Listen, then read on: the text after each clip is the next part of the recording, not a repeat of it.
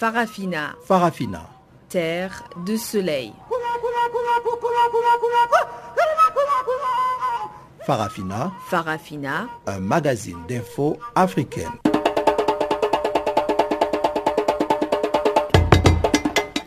Présentation Pamela Kumba. Bonjour et merci de nous rejoindre pour suivre votre magazine des actualités en français sur Channel Africa et voici les grandes lignes. Au Nigeria, l'Assemblée nationale menace le président Mohamedou Bouhari de destitution. Khartoum propose une médiation dans la crise sud-soudanaise et Kinshasa, mécontent des propos de Paris, lui demande d'éviter un éventuel retrait de la francophonie. Révélino Ibrahim assure la mise en onde de ce magazine des actualités en français et avant d'aller en profondeur, je vous propose de suivre le bulletin des informations présenté par Jacques Coaco.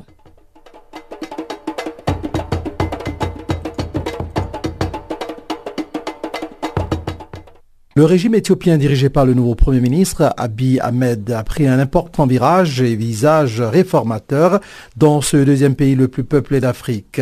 Principale annonce de la coalition au pouvoir de le EPRDF, la fin de son différent frontalier avec l'Érythrée.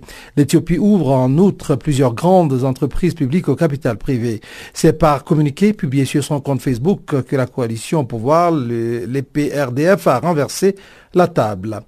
Un Premier ministre au Romo, la libération de blogueurs et d'opposants politiques, le rétablissement de l'Internet et maintenant la levée de l'état d'urgence deux mois avant la date prévue. Le gouvernement n'en finit pas de multiplier les gestes d'apaisement. Le gouvernement a levé ce 5 juin l'état d'urgence décrété mi-février après la démission du Premier ministre et d'importantes manifestations contre le régime. Le Parlement s'est réuni ce matin et a voté en faveur de cette levée en raison de la stabilité relative et du calme dans le pays. Madagascar, passage de flambeau entre l'ancien et le nouveau Premier ministre. La passation de pouvoir entre le Premier ministre et les missionnaires et son successeur, nommé lundi 4 juin par le président de la République, a eu lieu ce mercredi matin 6 juin à Antananarivo. Une cérémonie devant un parterre d'invités internationaux et nationaux, parmi lesquels une délégation de députés de la place du 13 mai. La tâche de Christian Nsei s'annonce ardue. Le Premier ministre de consensus et son gouvernement auront la responsabilité d'organiser l'élection présidentielle anticipée. La cérémonie d'aujourd'hui est à marquer d'une pierre blanche. Elle marque le début de la résolution de la crise actuelle. C'est par ces mots signés Olivier Mahafali, le Premier ministre sortant, que le passage de flambeau a débuté ce mercredi. Christian Tsey, fraîchement nommé, a commencé son discours en s'adressant aux protagonistes de la crise. Il a remercié le président de la République de lui avoir fait confiance. Il a adressé sa reconnaissance au parti d'opposition MAPAR et à son chef de file André Rajoelina qui l'ont proposé comme Premier ministre de consensus. Enfin, un mot aussi pour Marc Rabalou-Manana pour avoir participé au processus de résolution de la crise actuelle. Parlons maintenant de, des Comores. Le secrétaire général de Djoua, maintenu en détention, Hamed Hassan El Barwan, a été maintenu en mandat de dépôt sur décision de justice mardi 5 juin. Arrêté en marge d'une manifestation le vendredi précédent, le secrétaire général du parti Djoua de l'ancien président Sambi avait tout d'abord été mis en garde à vue puis était placé en mandat de dépôt avec six autres personnes pour trouble à l'ordre public. Interdite par les autorités, la, manifestation avait pour but de protester contre la disparition de la Cour constitutionnelle et contre le référendum à venir. C'est dans un tribunal plein à craquer que le procureur a réclamé lors de son réquisitoire des peines allant de la relaxe à un an de prison avec sursis pour Hamed Hassan El Barwan. Son maintien en mandat de dépôt alors même que le parquet ne requiert pas de prison ferme est une décision purement politique pour son avocat, maître Abdul Bastoy Mujahidi. Si le parquet demande une peine sursitaire, en général, le juge n'a pas intérêt à garder la personne. Si la garde, ça veut dire qu'il va prononcer une peine ferme, rappelle-t-il. Pour lui, c'est de l'acharnement, parce que toutes les personnes qui ont été arrêtées vendredi, ont leur à, toutes posé la question, êtes-vous du parti Djoua ou pas? On est entré dans une logique d'affrontement entre le régime en place et l'opposition incarnée par Djoua. Parlons de la crise au Cameroun anglophone à présent, des audiences très suivies à Bamenda. Au Cameroun, la Commission pour la promotion du bilinguisme et le multiculturalisme, mise sur pied par le président Paul Biya pour tenter de trouver des solutions à la crise anglophone, a séjourné à Bamenda du 30 mai au 1er juin 2018 pour une mission d'écoute. Présidée par l'ancien Premier ministre Peter Mafani Moussongue, elle y a organisé des audiences publiques très courues qui ont aussi donné lieu à quelques propositions de sortie de crise tous animés par un besoin irrépressible de dire ce qui fait tant mal à cette partie du Cameroun anglophone. Les participants ont ainsi souligné entre autres que le bilinguisme dont le Cameroun se prévaut est mal pratiqué avec une prédominance du français. Les anglophones ont le sentiment qu'ils ne sont pas aimés par leurs frères francophones, lesquels manifesteraient aussi un certain complexe de supériorité.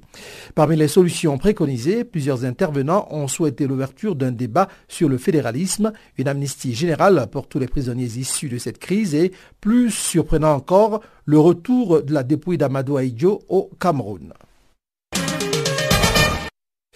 Terminons par la RDC. Un projet de loi pour encadrer les ONG inquiète des experts de l'ONU. En République démocratique du Congo, un projet de loi controversé qui doit être adopté d'ici le 15 juin préoccupe les experts de l'ONU. Le texte prévoit d'encadrer davantage le travail des organisations non gouvernementales et des associations à quelques mois des élections du 23 décembre. Une manière d'entraver le travail de la société civile d'après ces experts. Les trois experts de l'ONU demandent à la RDC de revoir le projet de loi écrit en septembre 2017 et actuellement examiné au Parlement. Liberté d'expression, liberté d'association et liberté de la société civile risque d'être restreinte par cette révision législative. Il est dit clairement qu'une association dont l'objectif est de provoquer la haine entre groupes ethniques ou d'occasionner des troubles politiques, de jeter le discrédit sur les institutions politiques ou leur fonctionnement sera interdite. Détail, Clément Nialetsossi voulait l'un des experts des Nations Unies. Toute la question, poursuit-il, c'est de savoir ce qu'on définit par exemple par trouble politique et discrédit sur les institutions. Est-ce qu'une critique par rapport à la gestion des élections par les autorités est une critique ou un discrédit? Eh bien, la question reste posée.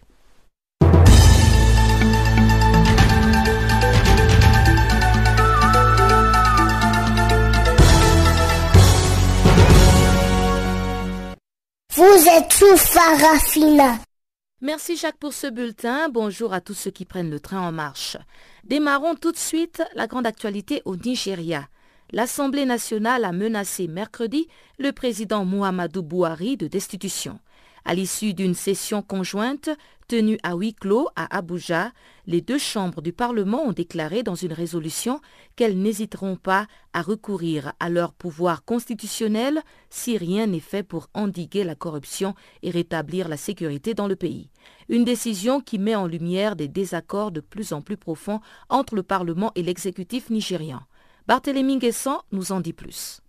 Les parlementaires nigérians ont menacé mercredi le président Mohamedou Bouhari de recourir à une procédure de destitution si des mesures fortes ne sont pas prises pour endiguer la corruption et rétablir la sécurité dans le pays. La décision a été prise lors d'une session conjointe tenue à huis clos à Abuja, la capitale nigériane, par les deux chambres du Parlement.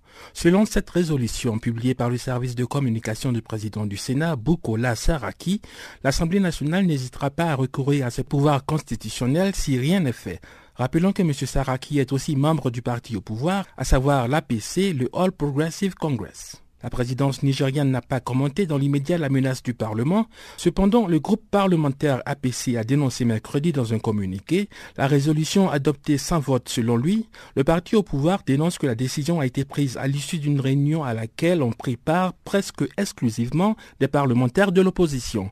M. Muhammadu Buhari a été élu président du Nigeria en 2015 sur la promesse de vaincre l'insurrection du groupe djihadiste Boko Haram et de lutter contre la corruption.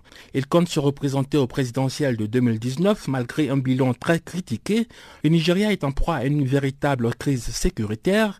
Les combattants djihadistes continuent de terroriser le nord-est par des attaques sanglantes, tandis que de violents affrontements entre agriculteurs et éleveurs pour l'accès à la terre secouent les États du centre depuis le début de l'année. Dans le nord, des gangs multiplient enlèvements et vols de bétail à grande échelle. La menace de destitution par le Parlement est un rapport à cette situation sécuritaire. La résolution réclame notamment le limogeage des principaux responsables de la sécurité pour leur incapacité à protéger les vies et les biens, notamment le chef de la police fédérale, Ibrahim Idriss, qui est accusé de ne rien faire pour empêcher les violences. L'APC est majoritaire au sein des deux chambres du Parlement, mais l'action du gouvernement est de plus en plus critiquée jusque dans les rangs de son propre parti, déchiré par les dissensions internes. Les médias nigériens font régulièrement état de la rivalité opposant M. Bouhari et le président du Sénat, un ancien cadre du People's Democratic Party, le PDP, qui était au pouvoir entre 1999 et 2015. M. Boukola Saraki est passé à l'APC lors des dernières élections. Beaucoup lui prêtent des ambitions présidentielles. La menace de destitution du président Bouhari met en lumière des désaccords de plus en plus profonds entre le Parlement et l'exécutif nigérian. Le président du Sénat a été convoqué dimanche par la police pour être interrogé sur son rôle présumé dans des braquages de banques ayant fait plus de 30 morts en avril, les principaux suspects arrêtés l'ayant désigné comme commanditaire. Une situation susceptible de compliquer davantage les relations déjà tendues entre l'Assemblée nationale et l'exécutif au Nigeria. Barthélémy Nguessan pour Channel Africa. Les autorités de la République démocratique du Congo lèvent le ton contre le gouvernement de la France et lui demandent d'éviter de pousser les Congolais à se retirer de la francophonie.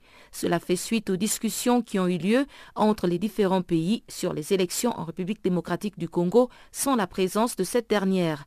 Le gouvernement congolais dénonce ce qu'il qualifie de politique de diabolisation. Depuis Kinshasa, voici la correspondance de Jean-Noël Bamoisé. C'est une colère sans égale qui anime ces derniers temps les autorités ici en République démocratique du Congo. Elles estiment justement que les Congolais ne peuvent pas permettre que les problèmes de leur pays soient traités sans leur présence. La majorité présidentielle a adressé mardi une mise en garde aux autorités de la France, car ce sont elles qui ont été les premières à ouvrir ces réunions. Effectivement, la famille politique du président Joseph Kabila a exprimé sa colère devant la presse nationale et internationale.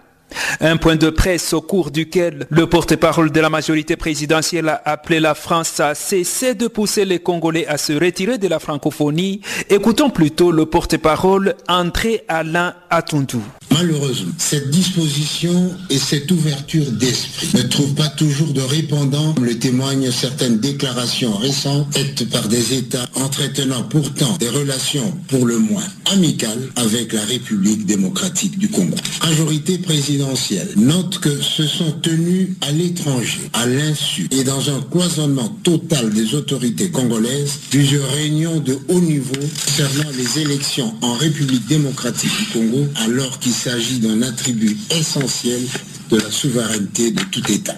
La majorité présidentielle refuse de voir en ces réunions simples apartés diplomatiques sans lendemain, puisque des cadres comme l'Union africaine, la SADC ou la CIRGL existent et sont plus propices à parler de la République démocratique du Congo en toute transparence. Il n'appartient pas aux autorités congolaises d'indiquer aux autorités françaises les intérêts du peuple français ou la manière de les promouvoir et de les défendre. La République démocratique du Congo est le plus grand pays francophone. Majorité présidentielle souhaite vivement que ces paramètres soient pris en compte par la France et d'autres pays membres de la francophonie pour sauvegarder les intérêts mutuellement avantageux et le nécessaire climat d'attente. Ingérence inacceptable, c'est en tout cas ce qu'estime le vice-ministre congolais de la coopération internationale. Freddy Kita dénonce également ce qu'il qualifie de politique de diabolisation. Dans tous les cas, pour ce membre du gouvernement en place ici en République démocratique du Congo, ce pays n'est pas du tout isolé diplomatiquement et les voisins devraient plutôt arrêter de s'agiter. Freddy Kita. Nous sommes un pays membre de la communauté internationale qui respecte la politique du bon voisinage. Le point de vue des uns et des autres peut ou n'est pas nous concerner. Cette politique de diabolisation est déjà révolue. Alors je vois mal, moi, étant que citoyen congolais, mon gouvernement, que nos voisins s'agitent pour qu'il y ait la déstabilisation. Et la RDC n'est pas isolée diplomatiquement. Nous sommes un pays respecté à travers le monde. Aujourd'hui, nous sommes un sous-continent. Parlant de l'accord de la Saint-Sylvestre, c'est un accord qui est déjà en application, je dirais même dans son entièreté. Le président Kabila reste en place jusqu'à l'avènement du nouveau chef de l'État. L'accord est clair. Quand vous voyez nos voisins, quelques-uns ont modifié la Constitution, mais personne n'a parlé. Aucune fois le président Kabila a parlé de la modification de la Constitution ni des référendums. Jean-Noël Bamoisé pour Canal Africa Kinshasa. Parlons à présent de la crise sud-soudanaise. Le Soudan voisin se propose d'être médiateur. En effet, le président soudanais Omar Hassan el-Béchir a offert ses bons offices aux protagonistes du conflit sud-soudanais en proposant d'accueillir des pourparlers de paix. Cette information a été livrée par un responsable du ministère soudanais des Affaires étrangères dans la nuit de mardi à mercredi. Ces nouvelles cartes d'électeurs sont biométriques et donnent des informations sur notamment le centre de vote, le numéro de bureau de vote. Mais l'ancienne carte Nina pourra encore servir pour voter en cas de force majeure selon la nouvelle loi électorale adoptée en avril 2018. Des voix de l'opposition déplorent toutefois que seul le ministre est habilité à la définir sans obligation de concerter les autres partis politiques. Le Yélena, un autre mouvement politique malien, s'est inquiété pour sa part de l'acheminement des cartes à travers tout le territoire national, car le Mali possède toujours une grande partie de son territoire sans administration et sans possibilité de déplacement. En effet, pour des raisons de sécurité, les gouverneurs avaient pris des décisions d'interdire les populations à se déplacer sur des motos et également sur des véhicules double cabine pick-up dans certaines régions. Ces nouvelles cartes d'électeurs biométriques sont arrivées à Bamako, la capitale, en provenance de France, et le premier lot sera acheminé à Gao, Tombouctou, Kidal, au nord, à Kayes à l'ouest, Mopti et une partie de la région de Ségou au centre. La distribution des cartes d'électeurs biométriques débute le 8 juin dans les communes du district, dans les villages, les ambassades et consulats du Mali. Selon le ministère de l'administration territoriale et de la décentralisation, la distribution se fera par les commissions administratives créées dans les différentes localités par les préfets, les maires et les gouverneurs. Ces commissions seront aussi composées paritairement de représentants des partis politiques d'opposition et de la majorité pour suivre la transparence des opérations de distribution des dites cartes. Après chaque journée de travail, les cartes d'électeurs biométriques non encore retirées seront comptées devant les représentants des partis politiques et scellées pour la reprise des travaux de distribution du lendemain. Il faut préciser que le Mali est pour le moment dépourvu de tout système matériel d'authentification à l'entrée des bureaux de vote. Or, en l'absence de moyens matériels d'identification et d'authentification automatisée de l'électeur, par exemple, à travers ses empreintes digitales ou sa photo, il sera difficile d'user à bon escient de ces cartes d'électeurs biométriques. L'autre moitié des cartes pour les régions proches de Bamako devrait arriver dans une semaine. Bonjour à tous. C'est Yvonne Chaka Chaka. Vous écoutez Channel Africa, la voix de la renaissance africaine. Retrouvez-moi sur www.princessofafrica.com. Le président du Niger, Mohamedou Issoufou, qui était récemment en visite officielle en France, s'est exprimé sur les antennes de la télévision France 24 sur le financement de la force G5 Sahel. Au micro de nos confrères, le président nigérien évoque la nécessité de continuer le plaidoyer sur le financement de cette force Sahel et son intégration dans la charte de l'ONU. Écoutons-le. Il faut reconnaître que les choses avancent. Euh, nous, obtenons des résultats de la lutte contre le terrorisme. D'abord, euh, avec euh, Barkhane, en rapport avec euh, les armées nationales, en particulier avec l'armée du Niger. Ces derniers mois, nous avons obtenu beaucoup de résultats dans la lutte contre euh, les organisations terroristes qui sont au nord Mali, à la frontière entre le Mali et, le Niger. La force conjointe également qu'on a mise en place au niveau des cinq pays, la Mauritanie, le Mali, le Burkina, le Niger et le Tchad, est pratiquement opérationnelle sur fonds propres. Euh, des États. Il y a des opérations qui sont actuellement en cours. Malheureusement, on déplore les lenteurs au niveau du décaissement des ressources qui ont été annoncées à l'occasion de la conférence de Bruxelles euh, tenue au mois de février, où, comme vous l'avez rappelé, il a été annoncé 420 euh, millions d'euros de soutien à la force conjointe. Pour l'instant, on, est sur le point d'avoir juste euh, les ressources annoncées par l'Arabie saoudite qui serviront à acheter des équipements, 100 millions d'euros, euh, l'équipement pour les différents bataillons. Mais nous avons une préoccupation c'est la pérennité du financement. Nous avons le financement pour la première année, pour les années suivantes, parce qu'on peut imaginer que la lutte contre le terrorisme peut durer plus d'un an. On voit bien ce qui s'est passé en Syrie, en Irak. Toutes les armées les plus puissantes du monde étaient présentes pour euh, lutter contre l'État islamique. Ça a duré près de trois ans et ça dure toujours. Le problème n'est pas totalement réglé. Donc, euh, dans le Sahel, ça peut prendre plus d'un an. Par conséquent, se pose la question du financement des années suivantes. Et c'est à hauteur de 115 millions euh, de dollars à peu près. Et nous avons des propositions que nous avons faites. Nous allons continuer à faire le plaidoyer pour l'adoption de ces propositions, euh, notamment euh, envisager une source de financement multilatéral à travers, à travers l'ONU, parce que la MINUSMA qui est présente au Mali a quand même un budget de 1 milliard de dollars il est peut-être possible de prendre une partie de ce budget. Mais seulement, il faut que nous, on continue à leur, expliquer la nécessité d'avoir un financement pérenne et aussi la nécessité de mettre la force conjointe sous le chapitre 7 de la Charte des Nations Unies. Nous sommes toujours sur ces, euh, ces, idées, sur ces objectifs et nous allons continuer les plaidoyer et nous sommes soutenus euh, en cela par euh, des partenaires aussi importants que la France. Et puis les réactions continuent de pleuvoir à Difa, au Niger, après la triple explosion de kamikaze lundi dernier. Ces attentats ont fait neuf morts et une quarantaine de blessés. Notre correspondant Abdul Razak Idrissa a tendu son micro à quelques citoyens de la capitale Niamey.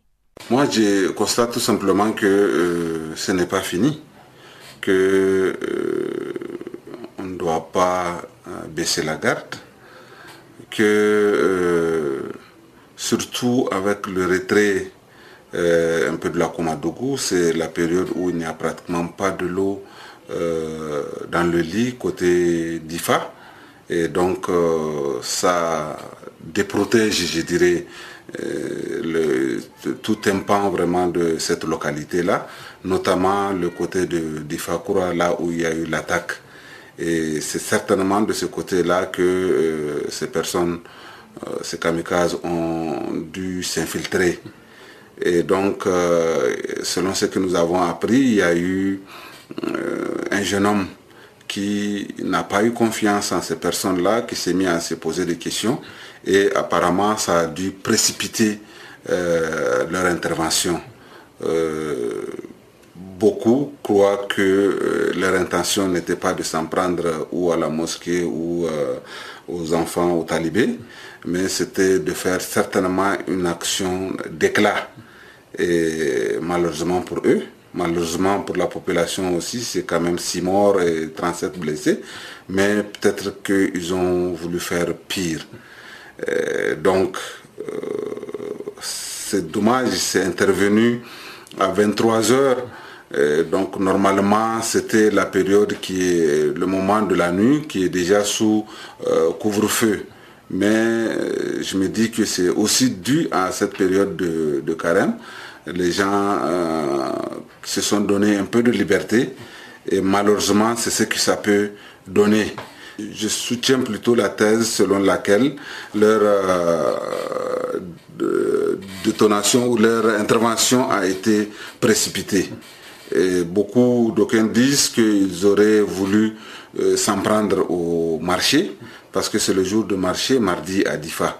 Donc lundi, c'était la veille, et qu'ils étaient plus que trois à être rentrés dans la ville. Il semble qu'il y avait même une battue pour euh, les rechercher un peu partout. Pour moi, c'est une opération euh, punition. Quand on regarde un peu les cibles, euh, une mosquée et une école coranique, je me dis que c'est peut-être il y a des divergences ou bien ils veulent punir euh, euh, des marabouts ou bien en tout cas des fidèles euh, à ces marabouts-là.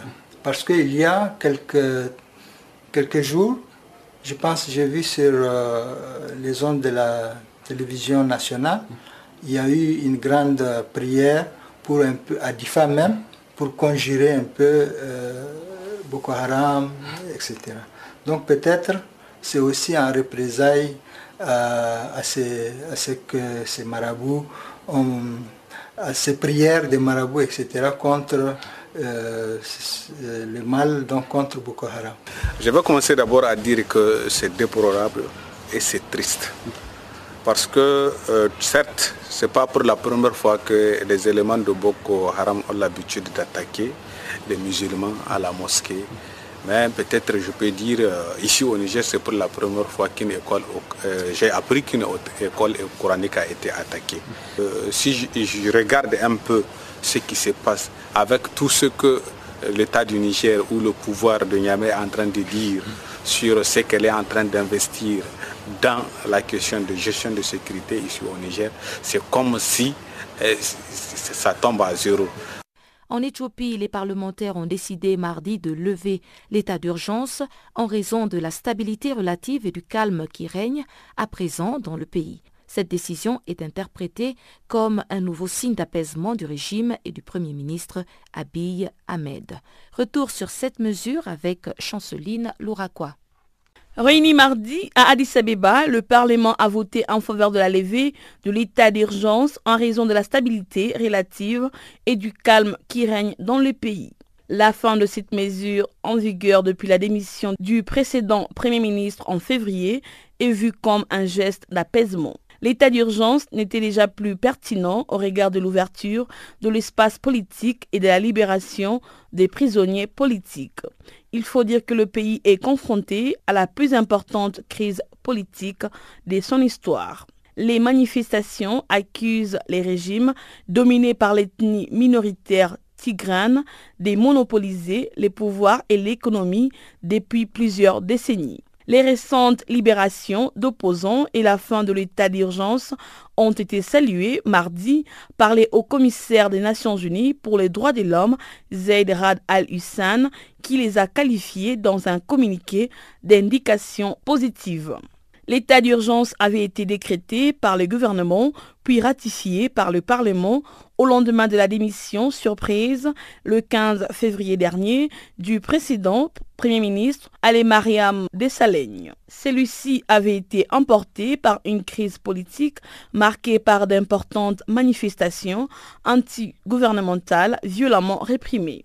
Les mouvements de protection avaient débuté fin 2015 en région Oromo, sud et ouest, la plus importante ethnie du pays, puis s'était étendue courant 2016 à d'autres régions, dont celle des Amara au nord. Sa répression a fait au moins 940 morts, selon la Commission éthiopienne des droits de l'homme liée au gouvernement. Un calme relatif n'était revenu qu'avec l'instauration d'un premier état d'urgence entre octobre 2016 et août 2017 et au prix des milliers d'arrestations. En avril dernier, la coalition au pouvoir, dos au mur, a investi pour la première fois un Premier ministre habillé issu de l'ethnie Oromo. Depuis, ces derniers a multiplié les déclarations d'apaisement et de concorde et le régime a donné des gages en direction de l'opposition après avoir fait libérer 11 blogueurs et opposants. Il a rétabli l'Internet qui était toujours coupé en dehors de la capitale pour entraver la communication entre manifestants.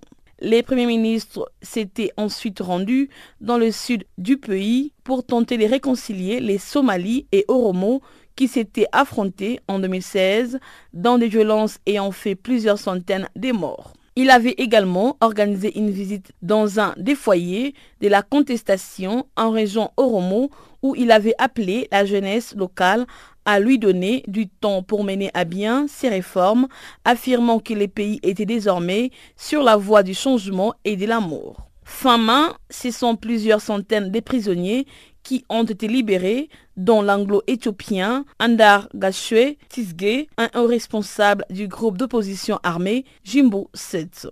Ce dernier est le plus connu des dissidents libérés depuis l'arrivée au pouvoir des Abiy.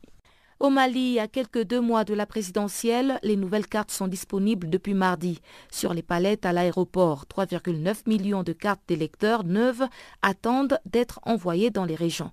Et le Premier ministre Soumeilou Boubei Maïga explique que cette carte est infalsifiable.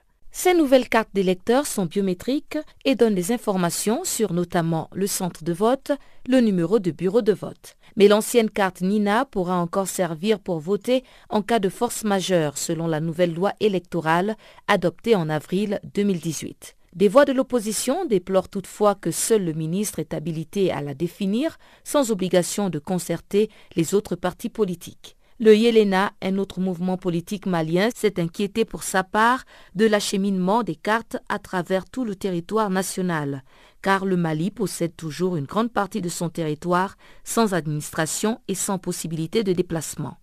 En effet, pour des raisons de sécurité, les gouverneurs avaient pris des décisions d'interdire les populations à se déplacer sur des motos et également sur des véhicules double cabine pick-up dans certaines régions. Ces nouvelles cartes d'électeurs biométriques sont arrivées à Bamako, la capitale en provenance de France, et le premier lot sera acheminé à Gao, Tombouctou, Kidal, au nord, à Kayes à l'ouest, Mopti et une partie de la région de Ségou au centre. La distribution des cartes d'électeurs biométriques débute le 8 juin dans les communes du district, dans les villages, les ambassades et consulats du Mali. Selon le ministère de l'administration territoriale et de la décentralisation, la distribution se fera par les commissions administratives créées dans les différentes localités par les préfets, les maires et les gouverneurs.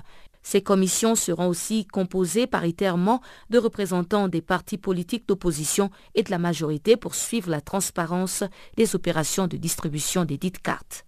Après chaque journée de travail, les cartes d'électeurs biométriques non encore retirées seront comptées devant les représentants des partis politiques et scellées pour la reprise des travaux de distribution du lendemain. Il faut préciser que le Mali est pour le moment dépourvu de tout système matériel d'authentification à l'entrée des bureaux de vote.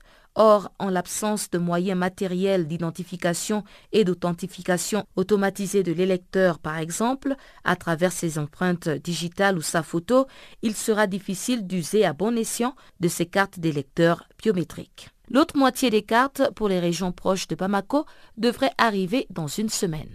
Vous êtes sur Farafina, la perspective africaine.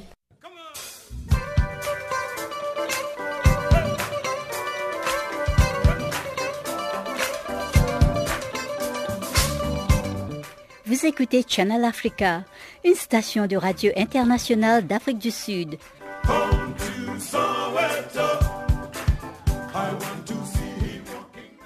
Et voilà qui nous mène tout droit au bulletin des actualités économiques. Chanceline Louraquois nous le présente.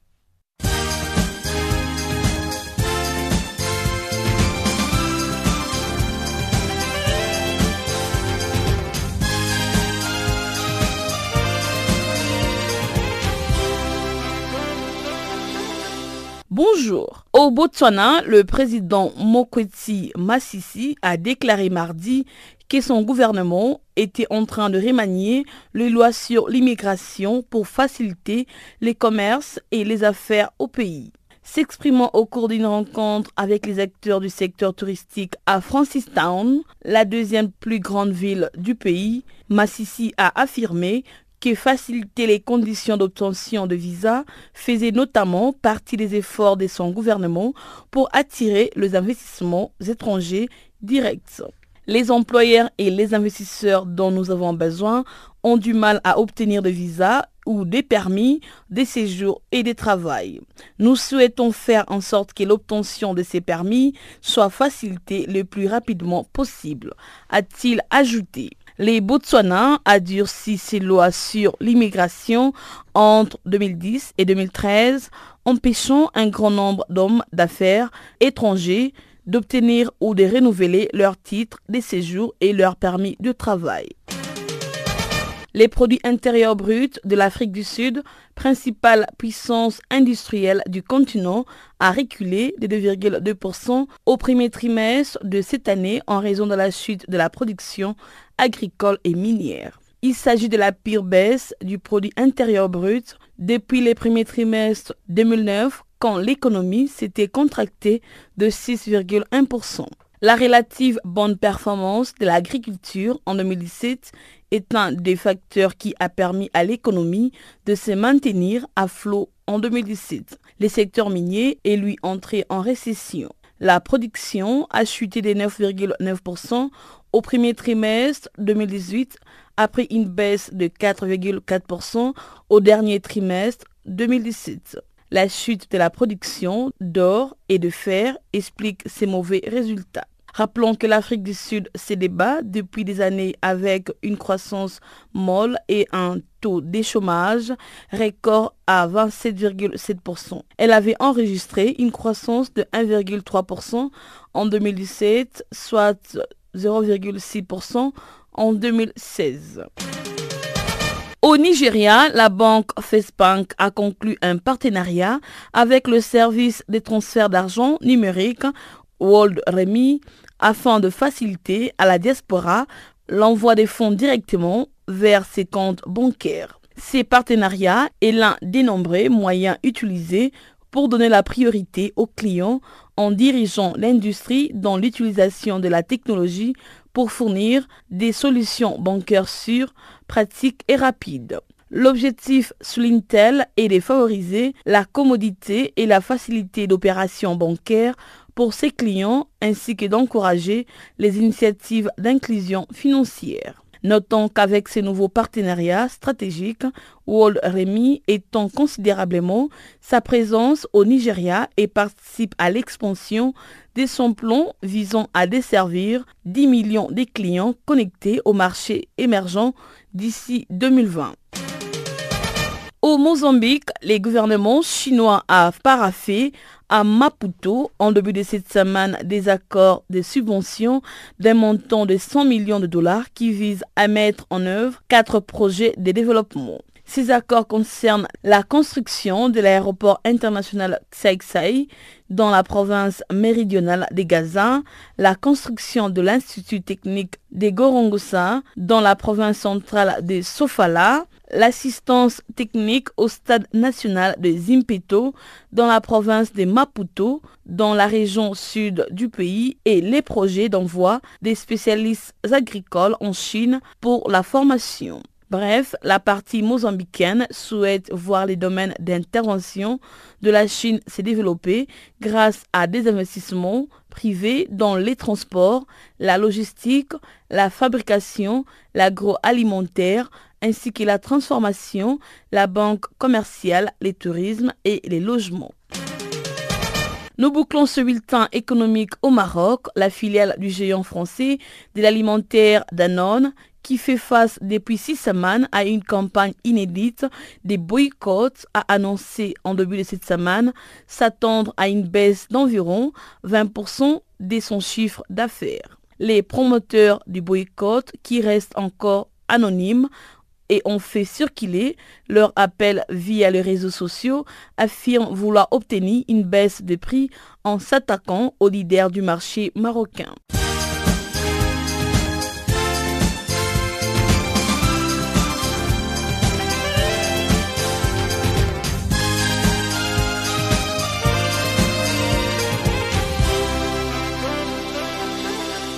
La CNUCED, la conférence des Nations Unies sur le commerce et le développement, s'est penchée sur la migration à l'intérieur du continent africain. Dans son dernier rapport, la CNUCED examine les retombées de cette migration intracontinentale. Milasoa Cherel Robson, économiste à la CNUCED, est au micro d'Alpha Diallo. Alors là encore, les flux de capitaux privés pour lesquels il a été possible d'avoir des données spécifiques et fiables montrent que, en effet, les flux de capitaux viennent principalement de l'étranger, donc destination extra-continentale, donc en dehors de l'Afrique. Par contre, elles ne sont pas euh, uniquement euh, en provenance de pays euh, riverains de la Méditerranée. Pour les diasporas africaines, vers l'Europe, mais aussi beaucoup vers le Moyen-Orient. Donc c'est une destination principale des migrants africains de plus en plus aussi vers les Amériques. Donc il y a toute une liste de pays vers lesquels les migrants africains partent et desquels on entend peut-être moins parler dans la presse parce que les difficultés liées aussi à ce type de migration, et on parle notamment des difficultés liées au secteur des services à domicile, donc les femmes, beaucoup de pays d'Afrique de l'Est qui partent migrer vers les pays du Golfe et qui sont face à des problèmes euh, de tout genre et qui ont d'ailleurs nécessité, euh, ont amené certains pays à interrompre temporairement ces accords bilatéraux et à revoir les conditions pour pouvoir être à même de protéger leur euh, population migrante vers ces pays du Golfe. Donc les pays riverains de la Méditerranée, les pays européens ne sont pas pris individuellement, ils ne constituent en aucune manière, et même de manière collective, les destinations principales des Africains. Ensuite, au sein même du continent, 80% par exemple des mouvements, des flux migratoires en Afrique centrale et en Afrique de l'Est sont intra-régionales. Donc là encore, même si à l'échelle de tout le continent, les destinations principales sont l'Afrique du Sud et la Côte d'Ivoire, qui arrivent dans les top, euh, les deux premières destinations, ce sont, si vous voulez, l'effet de villes comme les villes sud-africaines étant perçues et les mines euh, d'Afrique du Sud étant perçues comme étant encore des réservoirs d'opportunités. Mais en parallèle de cela, vous avez tout un secteur de, je dirais, de, des secteurs vraiment précaires dans lesquels les migrants ne trouvent plus leur compte. Donc, ce que le rapport met en exergue, c'est la complexité de ces flux. C'est que, d'une part, vous avez les tendances générales, et puis il y a comme cela, éparpillés sur le continent, des destinations phares qui sont pour nous de véritables sujets en termes de politique migratoire qui devraient être mieux gérés, mieux planifiés, avec un système de flux d'informations plus approprié pour que les personnes euh, candidates à la migration puissent être informées des opportunités. Et on parle hein, dans le rapport de où les opportunités à l'heure actuelle se situeraient à travers le continent, des opportunités de création d'emplois. Et c'est à quel niveau ces opportunités? Alors justement, l'Afrique a cette chance euh, inouïe d'être, euh, je dirais, le continent de l'avenir. Nous l'avons d'ailleurs dit dans des rapports précédents, et des rapports aussi émanant du secteur privé, donc des poids lourds du secteur privé l'ont démontré. L'Afrique est sujette à beaucoup d'appétit de la part des multinationales, mais aussi d'investisseurs africains, donc d'investisseurs internationaux africains, parce qu'elle a un secteur agricole dont le potentiel reste encore largement inexploité. Or, si vous regardez les tendances de la population mondiale, il s'avère que toutes les analyses faisant des projections de futur de sécurité alimentaire le montrent que les terres arabes, la disponibilité des terres arabes est la plus grande en Afrique. L'Afrique est donc destinée à être euh, l'une des principales sources des denrées alimentaires et des produits verriers au monde, donc des investissements conséquents. L'Afrique vit un dynamisme assez exceptionnel quand on regarde les trajectoires de développement de plusieurs régions du monde par rapport à la croissance du secteur des services le secteur des services financiers notamment est l'un des secteurs les plus florissants en termes de perspectives d'avenir sur le continent. Nous l'avons montré dans un rapport euh, précédent. Et de même, quand vous regardez euh, les opportunités qu'il y a encore dans le secteur minier pour la transformation industrielle des produits euh, minéraliers, les minerais qui sont quand même la base même de la plupart des processus industriels au monde, L'Afrique, je dirais, est riche des plus grandes réserves de minerais au monde et qui font qu'elle sera leader dans ce domaine si les politiques appropriées et les euh, mesures de développement économique et structurel au sens large du terme sont mises en place. Au Sénégal, mardi, le procès en appel du maire de Dakar, Khalifa Sall, a été renvoyé au 9 juillet prochain suite à la demande des avocats de la défense. Ils ont argué n'avoir pas eu toutes les informations. Compte rendu de Chanceline Louraquois. Ouvert mardi matin, le procès en appel des Khalifa Sall est renvoyé jusqu'au 9 juillet prochain. Une décision par le juge Kanji après la plaidoirie des avocats de la défense qui ont demandé une suspension de trois mois et la requête du ministère public, le président de la Cour d'appel estime que les dossiers bien en état sera jugé le 9 juillet prochain. S'exprimant en marge du procès, maître Amadou Kane, un des avocats de la défense, a soutenu que c'est à travers la presse qu'ils ont su l'ouverture du procès en appel, mettant en cause principalement le maire de la ville de Dakar, Khalifa Ababakar Sall. Nous avons seulement appris par la presse que les procès auraient lieu ce 5 juin. Nous n'avons pas reçu de citations et nous l'avons fait remarquer au président de la Cour, a renseigné Maître Canet D'emblée, avant de poursuivre, il nous a répondu que les avocats constitués en première instance ne sont pas nécessairement ceux qui vont se constituer en appel. Donc, ignorant ceux qui seront constitués en appel, il ne pouvait d'avance envoyer des convocations. Il appartient à ses avocats de se signaler à lui et lui donner leur nom, a ajouté l'avocat. En effet, ses confrères de la défense avaient demandé le renvoi du procès jusqu'au mois de novembre prochain afin de leur permettre de mieux se préparer pour mieux défendre leurs clients. Mais la Cour d'appel a décidé de l'écourter jusqu'au 9 juillet prochain. Nous défendons des personnes qui sont accusées de graves charges, qui ont été condamnées lourdement à 5 ans d'emprisonnement, qui sont des responsables politiques qui jouent leur avenir politique. C'est la raison pour laquelle, dans le cadre d'un procès équitable, nous devrions bénéficier du temps et des facilités nécessaires pour préparer notre défense afin de pouvoir citer tous les témoins à des charges pour défendre notre cause. Mais le tribunal en a décidé autrement, chose que nous déplorons, a renchéri le maître Amadou Kane. À son opposé, maître Baboukar Sissé, un des avocats de l'État dans cette affaire, n'était pas du tout favorable à ces renvois.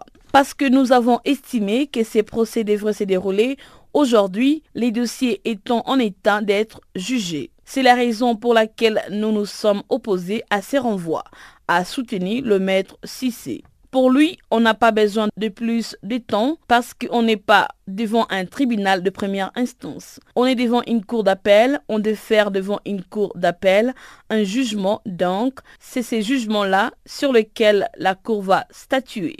Et tous les arguments tourneront autour de ces décisions de justice.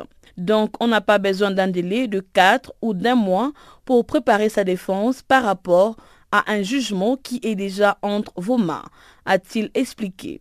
Khalifa Ababakar Sall, député et maire de Dakar, a été condamné le 30 mars dernier à 5 ans de prison ferme dans l'affaire de la caisse d'avance de la mairie de la capitale sénégalaise au terme d'un procès ouvert le 23 janvier 2018 en audience spéciale devant le tribunal correctionnel de Dakar. Il était poursuivi pour association de malfaiteurs, détournement des derniers publics, escroquerie portant sur des derniers publics, faux et usage de faux dans un document administratif. L'État qui l'a attrait devant la justice l'accuse d'avoir soustrait de cette caisse d'avance la somme d'1,8 milliard de francs CFA. Khalifa Sall a toujours nié ce fait, arguant qu'il avait à sa disposition des fonds politiques.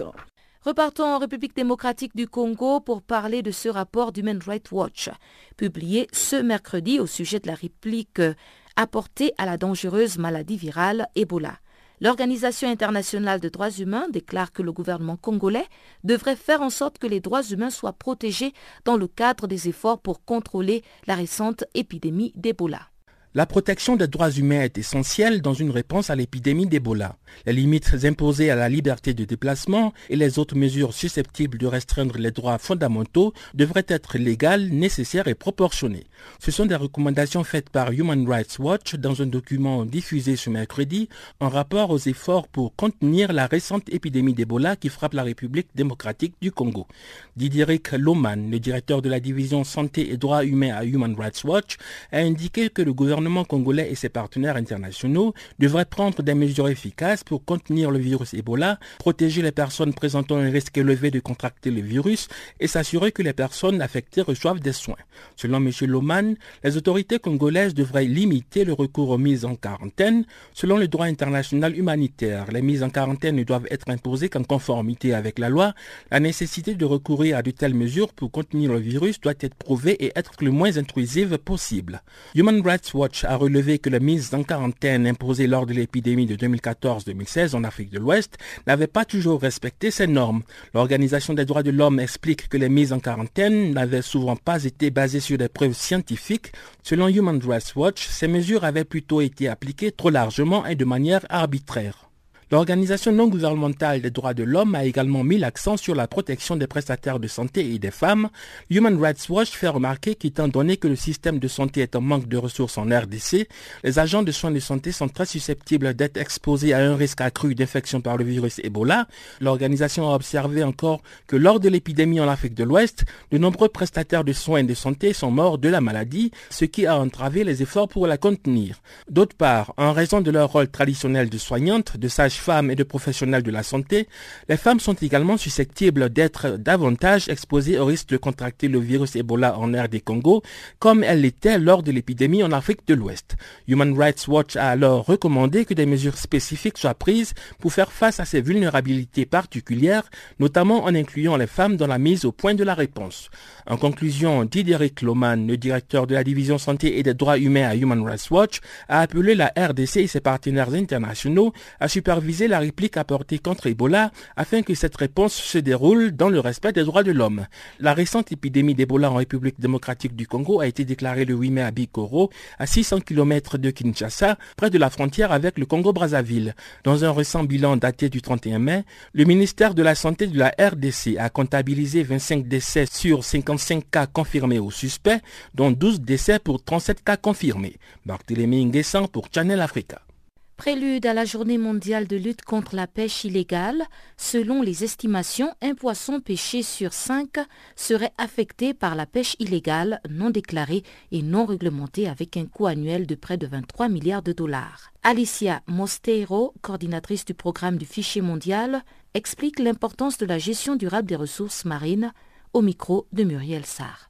La gestion durable des ressources marines se base surtout sur la collecte de données qu'après on analyse pour connaître bien la situation de ces stocks de poissons qu'on va exploiter et aussi voir euh, quelles mesures on doit mettre en place pour faire ainsi que la pêche soit vraiment durable. La pêche illégale, non déclarée et non réglementée, ça va avoir un impact sur toutes les étapes du cycle de la gestion durable et on ne va pas avoir les résultats qu'on s'attendait. Quelles sont les répercussions de la pêche illicite, non déclarée et non réglementée sur les pêcheurs artisanaux, en particulier dans les pays en développement tout d'abord, je voudrais dire que la pêche illégale, non déclarée, non réglementée n'est pas seulement une pêche qui affecte aux bateaux industriels, mais aussi aux bateaux de petite échelle. Donc, euh, tout le monde fait ce type de pêche, ce n'est pas seulement une chose exclusive pour les bateaux industriels. Dans ce type de pêche, les ressources sont retirées de la mer et du coup, ça va affecter leurs revenus et leur survie. D'un autre côté, ce type de pêche ne respecte pas les règles et pourtant, les pêcheurs vont être exposés à des risques de sécurité mer. Donc, euh, il y aura des accidents et il y aura des morts euh, à cause de ce type de pêche.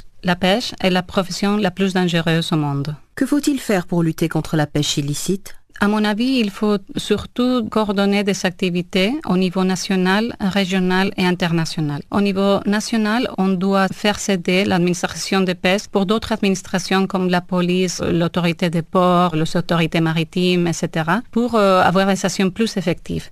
Au niveau régional, on peut comprendre que c'est facile de prendre un bateau illégal qui vient d'échapper d'un port, de le reprendre dans un autre port d'un pays voisin qui a reçu l'appel de cette euh, première pays en disant c'est échappé. Donc, euh, ce type d'action de coordonner et de se mettre en contact, de communication, ça aide énormément à arrêter ce type de pêche. Et finalement, au niveau global, c'est important de partager l'information qui est déjà disponible au niveau national et régional avec d'autres acteurs. Le partage de cette information à niveau global va aider à lutter contre la pêche illégale, non déclarée et non réglementée. Que fait la FAO dans ce domaine et quels sont les outils qui ont été développés jusqu'ici? La première fonction de la FAO, c'est de mettre en contact tous les pays pour euh, discuter les mesures au niveau international qu'il faut pour lutter contre la pêche illégale, non déclarée, non réglementée. Donc, dans ces cas-là, les pays se sont mis d'accord pour euh, mettre en place les différentes mesures, comme par exemple l'accord de mesures d'État ressort du port, qui empêche l'entrée de poissons illégaux dans les marchés internationaux et nationaux. Il y a aussi les directives volontaires pour les certificats de capture. Celui-ci serait un document qui accompagne les poissons dans toute la chaîne de valeur et ça nous permet de connaître l'origine de ces poissons et sa légalité. Et finalement, les fichiers mondiaux des bateaux de pêche, des bateaux de transport et de ravitaillement qui aident à partager l'information pour lutter contre la pêche illégale au niveau international. La deuxième fonction de la FAO, c'est d'aider les pays de mettre en place tout ce type d'instruments pour lutter contre ce type de pêche.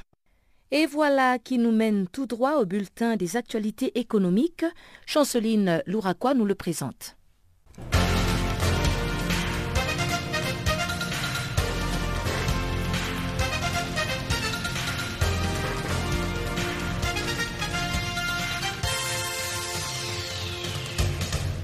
Bonjour à tous et bienvenue dans le bulletin de l'actualité sportive. Et tout de suite, direction Paris en France pour vous parler de tennis.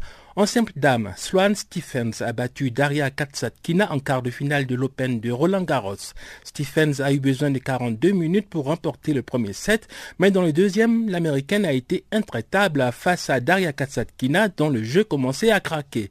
Stephens s'est finalement imposée en 2-7, 6-3, 6-1. Au prochain tour, elle va rencontrer sa compatriote Madison Case pour une demi-finale 100% américaine.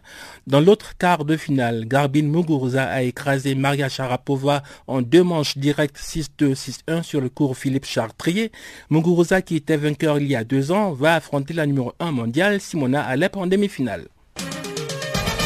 Toujours dans le cadre de l'Open de Roland Garros 2018, en simple messieurs cette fois, Marco Cecchinato, seulement 72e à l'ATP, a réussi l'exploit d'éliminer le Serbe Novak Djokovic mardi en quart de finale. Invité surprise des quarts de finale du tournoi, l'Italien a éliminé le vainqueur de l'édition en 2016 en 4-7, 6-3, 7-6, 1-6, 7-6 après 3h26 minutes de jeu. En demi-finale le vendredi, Cecchinato va retrouver l'Autrichien Dominique Thiem qui a sorti l'Allemand Alexander Zverev après un choc à sens unique. Cecchinato est le joueur le moins bien classé à atteindre le dernier carré de Roland Garros depuis 1999. Ouvrons à présent nos pages football.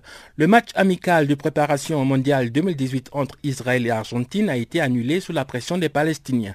Ces derniers avaient appelé Lionel Messi à ne pas y participer, craignant une récupération politique de l'État hébreu. La rencontre devait se dérouler le samedi prochain à Jérusalem.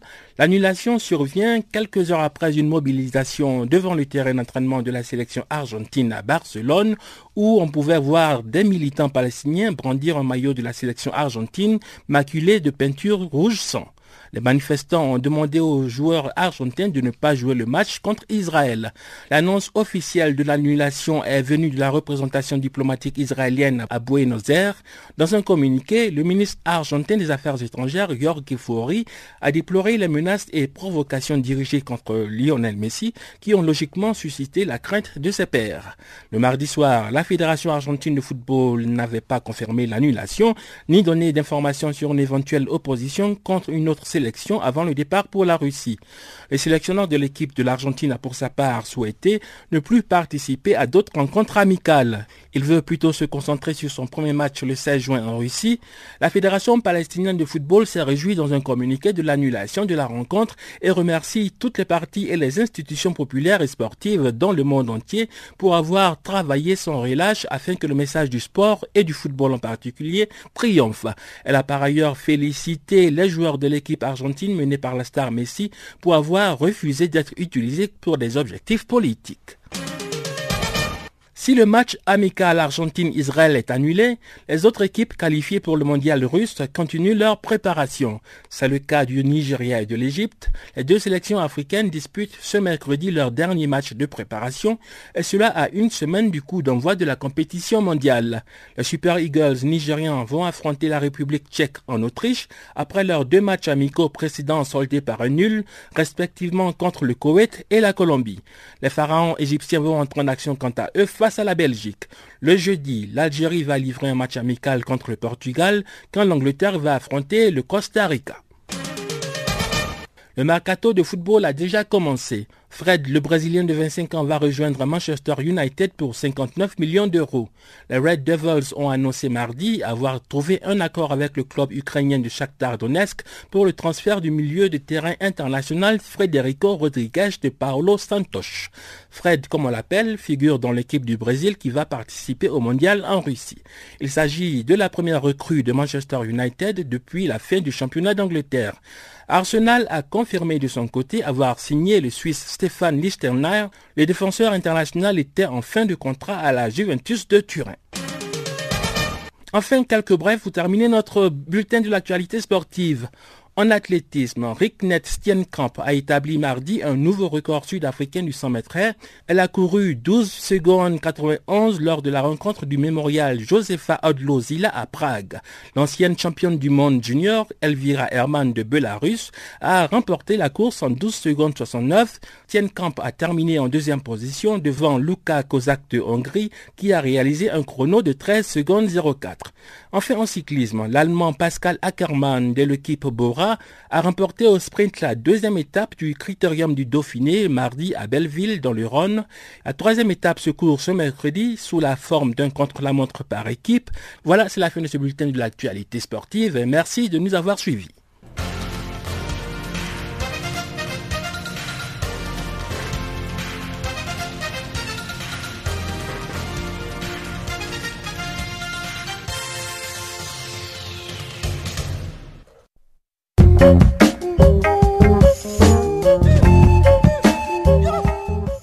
Auditeurs, nous sommes arrivés au terme de ce magazine des actualités en français. Merci de l'avoir suivi. Je vous rappelle que la mise en onde était assurée par Revelino Ibrahim. Et quant à moi, Pamela Kumba, je vous donne rendez-vous demain, même heure, même fréquence, pour un autre périple des actualités en français. Au revoir.